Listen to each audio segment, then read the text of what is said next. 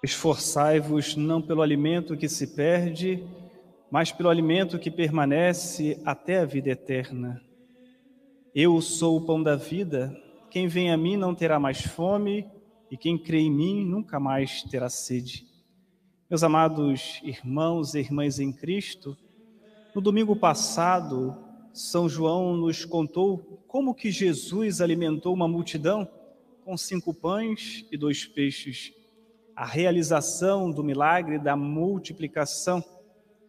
O trecho do evangelho que nos é apresentado hoje é uma continuação da leitura do domingo passado e se realiza no dia seguinte da multiplicação dos pães e dos peixes.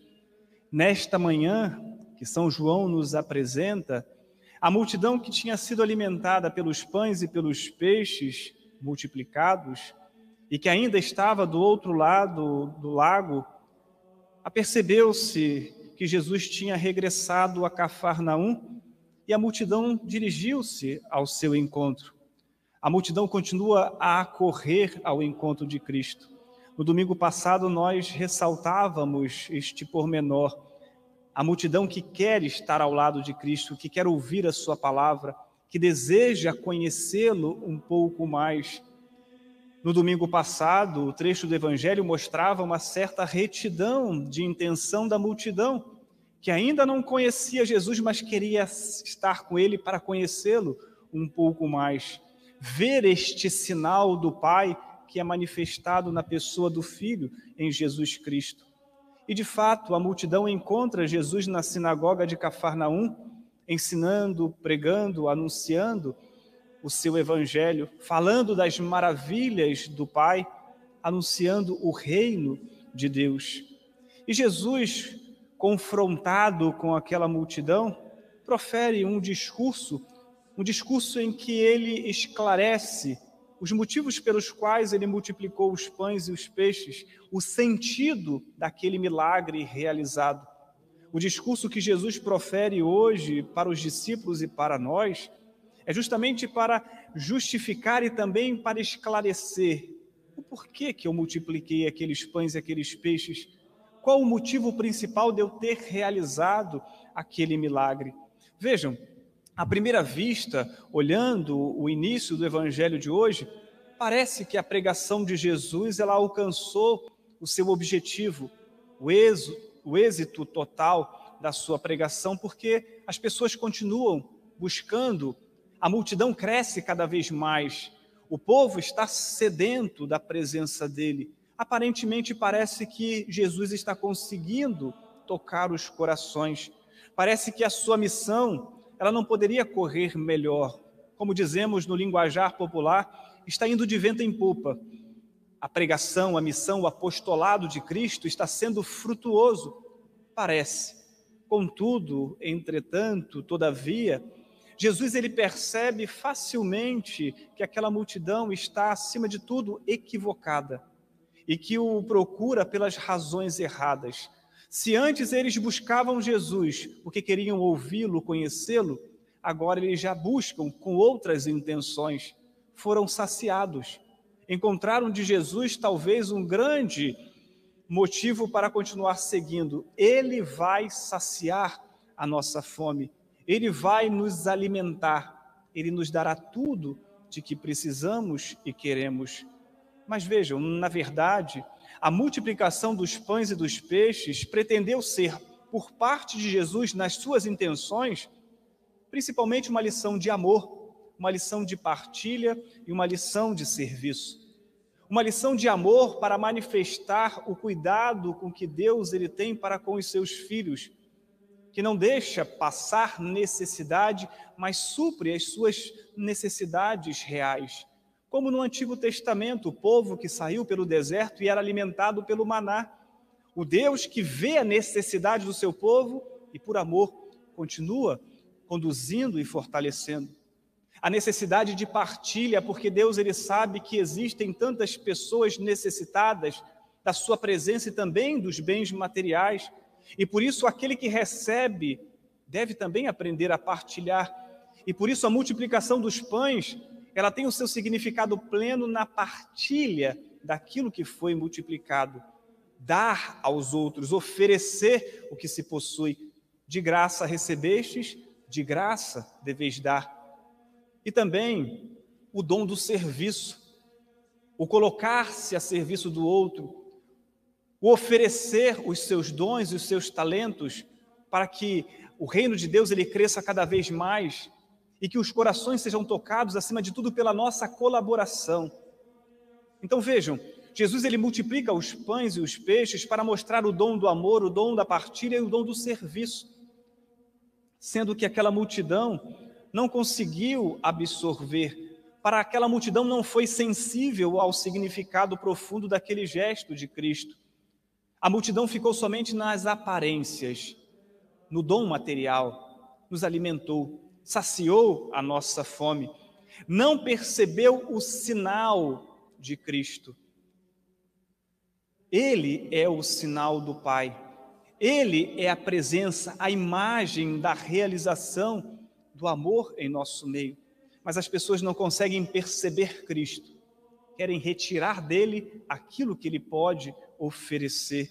E por isso, aquela multidão só percebeu que Jesus poderia oferecer-lhe de forma gratuita o pão em abundância. Assim, o fato da multidão procurar Jesus e se dirigir ao seu encontro não significa que tenha aderido à sua proposta. Aqui nós ressaltamos um outro aspecto do segmento. Já não se busca a Cristo por aquilo que ele é, busca-se a Cristo por aquilo que ele pode oferecer. Há aqui um desvio na intenção. Deus ele deve ser buscado porque ele é Deus. Ele deve ser amado porque ele é digno de todo amor. Ele deve ser adorado porque a ele deve ser dado toda a honra e toda a glória. E é a forma com que nós temos de devolver a ele é tudo aquilo que nós recebemos. De graça recebestes, de graça deveis dar. E por isso, aquela multidão, ao procurar Jesus e se dirigir ao seu encontro, no primeiro momento manifestava o desejo de conhecê-lo, mas agora há um desvio de intenção. Eles já não buscam mais, não conseguiram compreender a sua proposta, não conseguiram entender o significado profundo do seu amor. Buscam porque querem encontrar em Cristo uma vida fácil, querem encontrar nele um modo barato de resolver os seus problemas materiais. E nós sabemos que isso é um equívoco muito perigoso para a nossa vida. Já o era para os discípulos, porque vejam, eles vão anunciar a Cristo. E se eles anunciam um Cristo um tanto quanto desvirtuado, a imagem de Cristo chega aos outros ouvidos e aos outros corações desvirtuado. De tal forma que as pessoas elas vão compreendendo a missão de Jesus de uma forma diferente, um tanto quanto equivocada. Por isso Jesus está consciente e é preciso desfazer o quanto antes esse mal entendido. Por isso ele nem sequer responde à primeira pergunta que lhe é feita. Os discípulos, a multidão pergunta: Senhor, mestre, quando chegaste aqui? Jesus nem se preocupou em responder a hora que ele tenha chegado em Cafarnaum. Não. Ele estava preocupado com coisas mais essenciais. Ele estava preocupado, acima de tudo, em desfazer este mal entendido daquela multidão, para que elas pudessem ter acesso ao verdadeiro Cristo, ao verdadeiro significado do segmento, para que elas pudessem ser saciadas em seu interior de tal forma que elas não precisassem buscar em outros lugares aquilo que elas encontram na presença de Deus.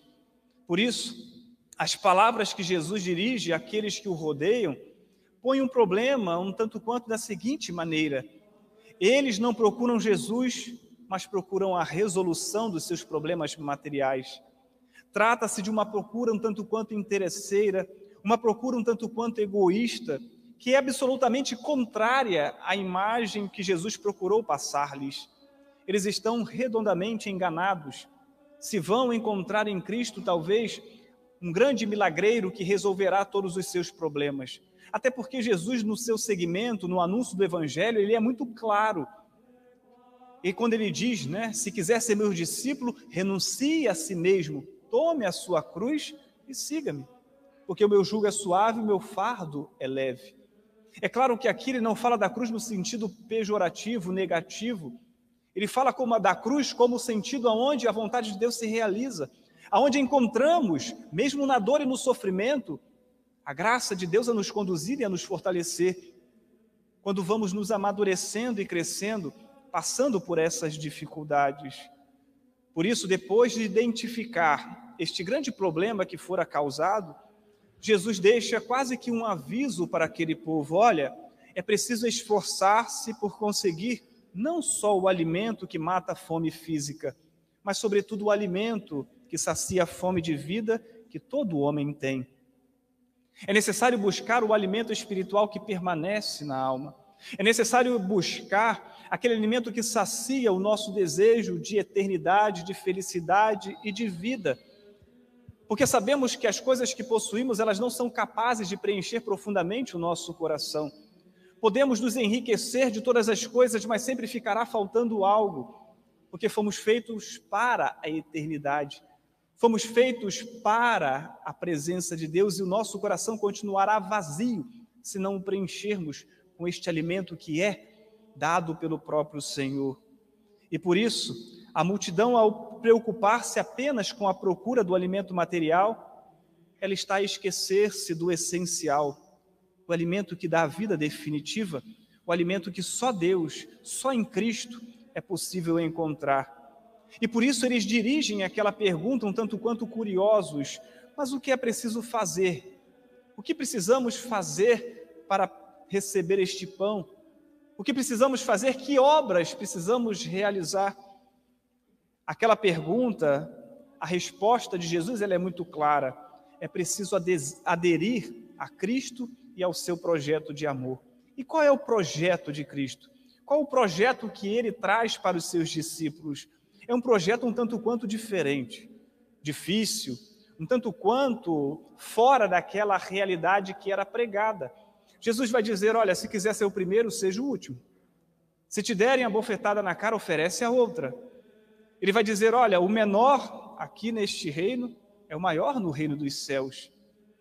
O projeto de Cristo é um projeto diferente, humanamente falando, porque ele não projeta somente a sua vida nas coisas deste mundo que são passageiras. Ele projeta, acima de tudo, as coisas no reino dos céus. A felicidade operada por Cristo pode ser tocada nesta vida, mas ela só é vivida plenamente na eternidade. Tem uma música bonita que fala isso, né? Diz, como é que é? é não sei se é Padre Zezinho que canta, mas ele diz assim: ó, depois da caminhada, você vem me seguir que eu caminho junto de você, assim, né? Assim, mais ou menos. Cantada é mais bonita, né? Depois da caminhada você é feliz. É mais ou menos isso, né? Depois da. O finalzinho fala isso, né? Depois da caminhada você é feliz. Se deixa todas as coisas só por mim. É mais ou menos assim, né? Perdoe o padre que ele não é cantor, não, tá? Mas é justamente para dizer que esta felicidade plena parece um pouco triste, né? A felicidade só na outra vida, né? A gente vai ser nessa vida aqui, né? Infeliz. Parece, não é isso. É porque ele está falando da felicidade plena, aquela que só encontra aquele que se faz uma experiência com Cristo e que só vai ser realizado na outra vida de uma forma plena, porque lá não haverá mais casados ou solteiros, todos seremos como anjos, vai dizer o próprio Senhor. Ele nos saciará. Veremos a Deus face a face. Não haverá mais ódios, egoísmos, mentiras, maldições, porque nós estaremos unidos àquele que é o Deus da vida. E por isso, o Senhor, na multiplicação dos pães, ele quer retirar todo esse mal entendido que existe com os discípulos. E ele vai dizendo: olha, é necessário aderir a esse projeto, que é difícil, mas que vale a pena. Esse projeto que é um tanto quanto exigente, mas que traz boas consequências para a nossa vida. E por isso, aquela multidão que não aderiu a este projeto de amor, de partilha e serviço, precisa retomar o caminho, precisa purificar as suas intenções. Não pode continuar buscando em Jesus um milagreiro que resolve todos os seus problemas e distribui pão e peixe para a vida toda. Por isso Jesus diz: olha, aquele povo que comeu o maná, eles morreram, mas o alimento que eu darei é um alimento que trará a vida eterna. Quem comer deste pão, quem beber deste cálice, terá a vida em plenitude. Eu darei esta salvação. Mas para receber o alimento que dá vida eterna, é preciso que essa multidão acolha esta proposta de Jesus, que dê esse salto de qualidade na sua fé, que não pare somente nas aparências ou até mesmo nas suas próprias necessidades, nos seus próprios desejos. É necessário um amadurecimento na caminhada, porque todos nós passamos também por isso. Todos nós percorremos este caminho desta vida com muitos sonhos. Temos também fome de muitas coisas, temos fome e procuramos a nossa realização, a nossa felicidade, temos fome de vida e de vida eterna, temos fome da verdade, queremos ser realizados. Nós também trazemos, como esta multidão, como seria bom para nós se todos os dias o Senhor desse os alimentos que precisamos, né? Tanta gente não passaria fome, tanta gente não sofreria tanto. Nós também sofreríamos, sofreríamos um pouco, um pouco menos. Mas Jesus ele chega a dizer assim, ó, pobres sempre o tereis, mas eu nem sempre estarei convosco. E por isso, aderir ao plano, de Jesus significa aderir ao amor, à partilha e à prática da caridade, justamente para aqueles que possuem possam também distribuir, amenizando o sofrimento dos outros, porque também nós temos fomes de muitas formas e precisamos e queremos saciar esta fome. Mas à medida que vamos adquirindo as coisas, que vamos angariando pessoas, à medida que vamos progredindo na nossa vida social e material, nós continuamos com este desejo, continuamos desejo de buscar e querer sempre mais. E por vezes nós tropeçamos nessa nossa finitude, continuamos sempre insatisfeitos, porque encontramos as respostas em respostas parciais e não respostas definitivas em falsas miragens de felicidade e de realização. Tropeçamos em alguns valores efêmeros e passageiros, em propostas que parecem um tanto quanto sedutoras, mas que só geram escravidão e dependência.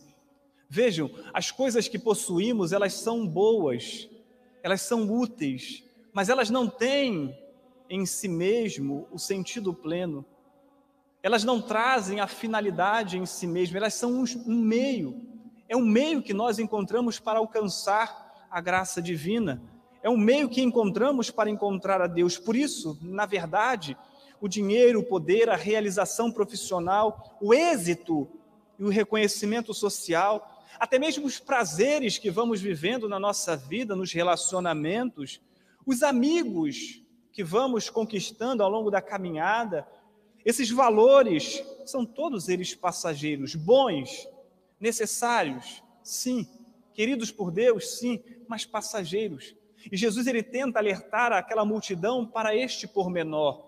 Tudo isso vai passar. Somente a minha palavra permanecerá. E somente dará este passo e conseguirá amadurecer aquele que fizer esta experiência pessoal comigo. Porque estas coisas elas não enchem o coração, elas não preenchem o coração pelo contrário, quanto mais eu tenho, mais eu quero. Quanto mais eu possuo, mais eu me apego. Quanto mais eu acumulo, mais eu me torno escravo das coisas que possuo. Vou ficar sem nada? Não.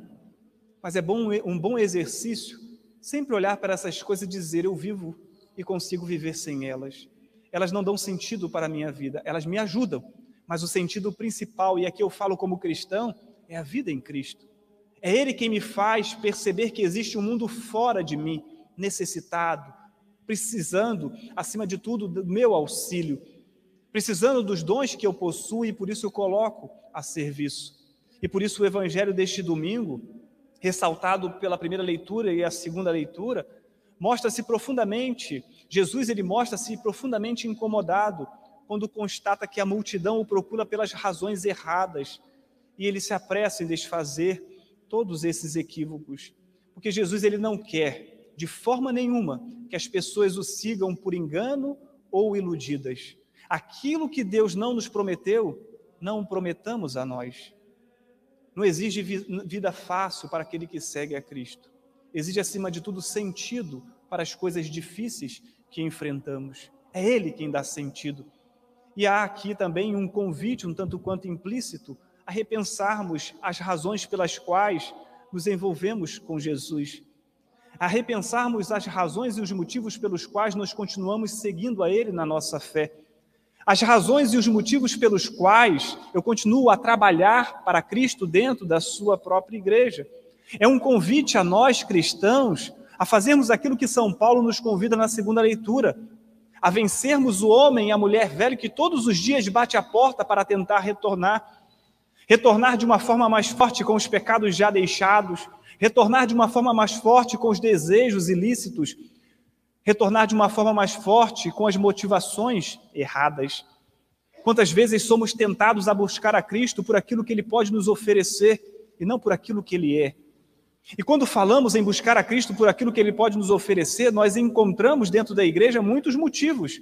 Por exemplo, quando falamos dos sacramentos, quantas pessoas acham que o batismo deve ser dado às crianças somente por uma questão social, por uma tradição, ou porque depois de batizada a criança vai parar de ver, talvez, vultos, ou vai proteger quando cair da cama, o anjo vai segurar, ou a criança vai parar de chorar porque não foi batizada ainda. Ela tem que receber o batismo, sim, mas para se tornar filha e filho de Deus, para ser enriquecida pelos dons e pelas virtudes que vai protegê-la, guardá-la e alimentá-la ao longo do seu crescimento para que ela tome consciência de que Deus é razão e princípio da sua vida e que só em Deus ela vai conseguir encontrar a felicidade plena.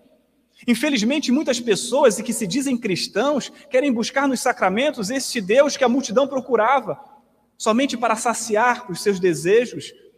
Não querem fazer uma experiência de transformação e de mudança. Acham que a igreja e que Deus é que deve mudar o seu modo de proceder porque vivemos numa sociedade nova e que os valores precisam ser mudados. Quem precisa ser mudado somos nós. Nós é que precisamos mudar a nossa forma caduca de pensar. Procuramos o batismo, sim, mas para purificar os nossos pecados e para tornar as nossas crianças filhas de Deus.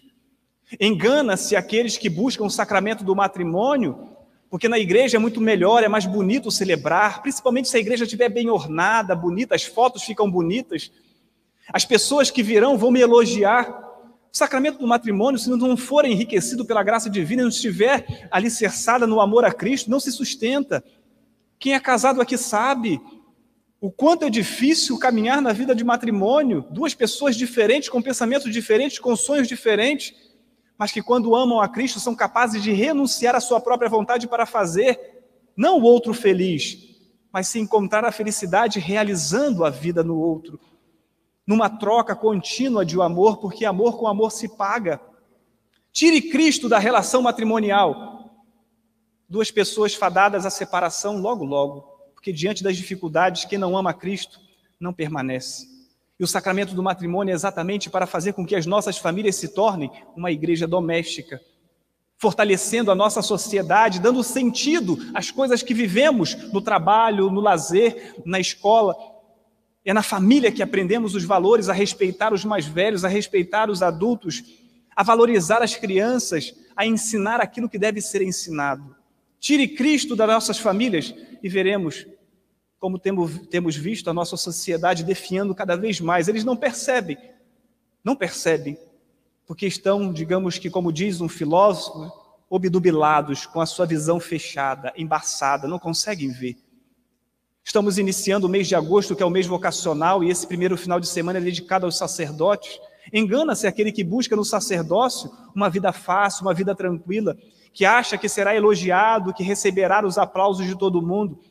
Se Cristo não chamasse, se não for sustentado por Ele, vai utilizar-se da igreja, vai utilizar-se das pessoas, vai enriquecer, até vai, mas está fadado ao fracasso. Felicidade? Jamais. Porque aquele que se consagra a Cristo faz por amor a Cristo e sabe exatamente dos desafios. Não tem vida fácil, nem no matrimônio, nem na vida sacerdotal, cada um com seus desafios. Aqueles que trabalham e exercem seu serviço na igreja, no ministério de música, ministros da Eucaristia, coordenadores de pastorais, os catequistas que vão começar o trabalho agora, se não for por amor a Cristo, não tem sentido. Não tem sentido. E quantas pessoas se utilizam desses trabalhos, desse serviço, para se sentir superior aos demais, achando que aquilo que realizam na igreja é quase que uma promoção, se sentindo melhores e maiores do que os outros, usando do serviço a Cristo para se sobressair diante dos outros. É necessário purificar o nosso coração. Se não servirmos por amor, não servimos. Na Marinha tinha uma frase na parede lá que eu gostava muito, assim: quem não vive para servir não serve para viver. E nas nossas igrejas deveria ter uma placa logo na entrada, como tem no cemitério. Aqui todos se igualam. Diante de Deus somos todos iguais. Porque diante de Deus ninguém se esconde, ninguém se consegue guardar no coração. Deus vê tudo. Podemos até tentar manifestar uma certa vida um tanto quanto diferente, mas Deus ele sabe. E como é triste chegarmos nas nossas igrejas e pessoas às vezes dizerem: quanto tempo eu estou aqui? Você sabe com quem você está falando? Eu sou coordenador de tal. Ah, eu sou o padre Fulano. Não me disse nada ainda. Mostre-me com a tua vida, com teus testemunhos, com teu exemplo, o Cristo que você recebe na Eucaristia, o Deus que você diz que ama pela palavra.